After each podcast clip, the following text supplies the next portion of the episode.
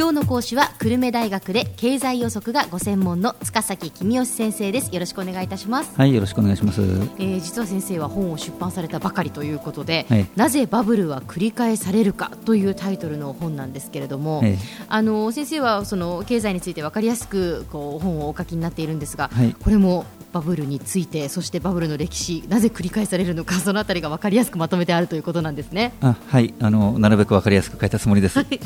その本に沿ってお話をしていただけるということでお願いいたします。そうですね、はい、あの今回から5回ぐらいに分けて、えー、本の内容を簡単にご紹介したいと思います、はい、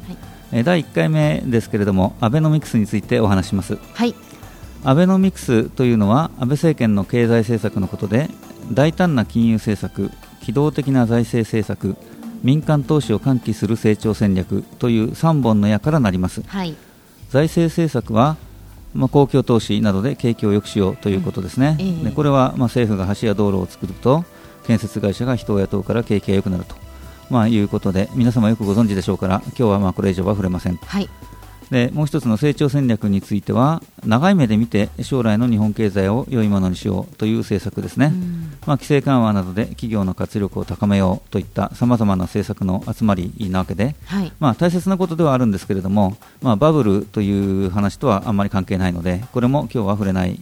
で、えー、まあ、これぐらいにしておきましょう、はい。まあ、したがって今日のお話は金融緩和についてのお話になります。わかりました。でこの金融緩和というとその具体的にはどういうことになるんでしょうか、はい。えー、金融緩和というとですね、まあ、世の中に出回るお金を増やして景気を良くしようという政策です、うん、で具体的な方法はいくつかあるんですけれども一番主なのは銀行が持っている国債を日銀が買ってその代金を支払うことによって日銀から世の中にお金が出ていくようにするということですね。はいまあ、そのために今、銀行の金庫の中の国債を現金の札束と取り替えようということです。うん、でまあ、普通は金融を緩和すると銀行預金や銀行貸し出しの金利が下がりますから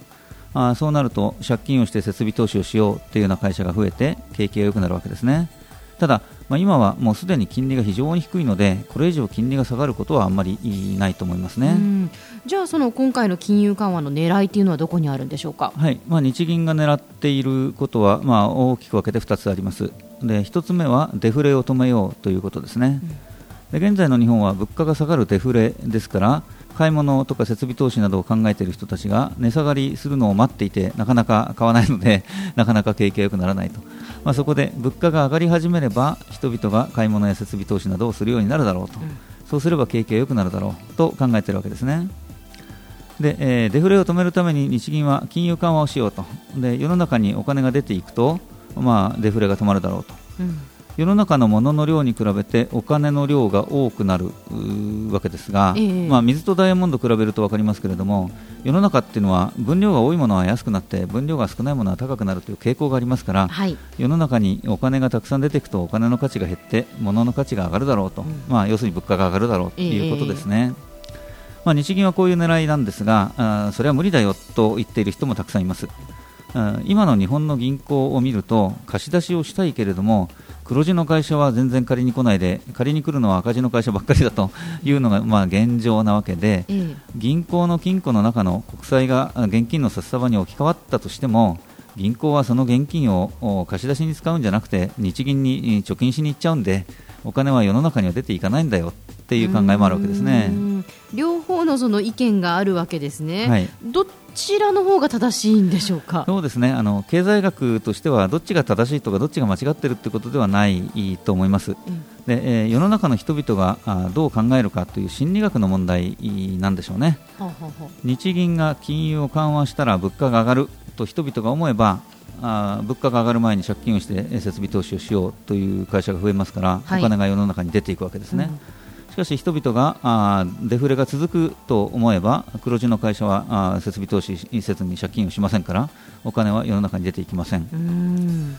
私はあこれを偽薬効果、まあ、偽薬効果と呼んでいます、はい、で病気の人に素晴らしい薬だよと嘘を言って小麦粉を飲ませると治っちゃうことが結構あるらしいんですね。まあ病は気からって言いますからね、えでそれと同じで経済もですね、えー、景気の木は気分の木ですからあ同じようなことが起きるよと。つまりえー、日銀があ銀行から国債を買っただけでは効果がない、うん、まあ、小麦粉のようなものだけれども、うん、日銀が金融を緩和したから物価が上がるだろうと人々が思えば、うん、まあ、これは薬だから効くだろうと人々が思えば治ってしまうと、まあ、人々が設備投資などをするのでお金が世の中に出ていってその結果、物価が上がるだろうと。はい。まあ、ただ、あのー、これまでのところ見ていると物価が上がるだろうと思っている人はあまり多くないようですね。うん、えー、なかなかじゃあお金が世の中に出ていっていない、えー、ということですね。えー、でこの金融緩和にはデフレを止める以外にも狙いがあるんでしょうか？そうですね。あのもう一つの狙いはドルや株の値段を高くしようということです。で先ほどと同じ理屈ですけれども世の中のドルの量と円の量の比率が変わればドルの値段が高くなるはずで、うんえ株の量と円の量の比率が変われば株の値段が高くなるはずですよね、はい、でドルが高くなれば輸出が増えて景気が良くなるでしょうし株が高くなれば儲かった人が贅沢をするので景気が良くなるでしょう、うん。でこの2つ目の狙いについてはこれまでのところ成功してますね、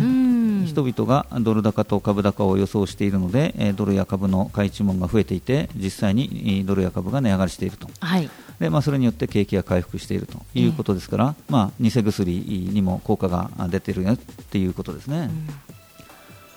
余談ですけれども金融緩和でドル高を狙うというのは日本にとってはもちろんいいことですけども貿易相手国にとっては迷惑な話ですから、うん、日本として、まあ、あの本音ではそう思っていても建前としてはなかなかそう言えないので、えーまあ、実際にもドル高を狙っているよという公式な発言はないですけどね。あなるほどなるほど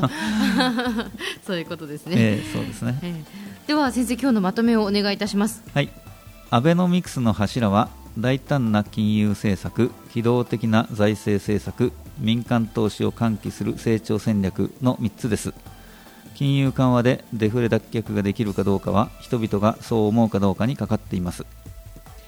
今日の講師は久留米大学の塚崎公義先生でした。どうもありがとうございました。はいどうもありがとうございました。さてビビックモーニングビジネススクールはブログからポッドキャストでもお聞きいただけます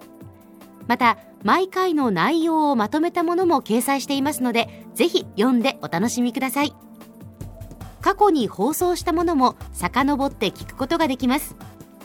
ビビックモーニングビジネススクールで検索してください。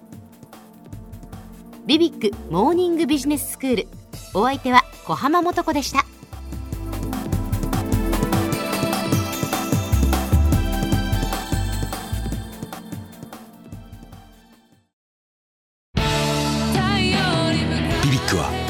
州で生まれ九州の人たちに光を届けています。九州のお客様が光り輝くように。それがキューティーネットの変わらない思いです。キラキラつながるキューティーネット。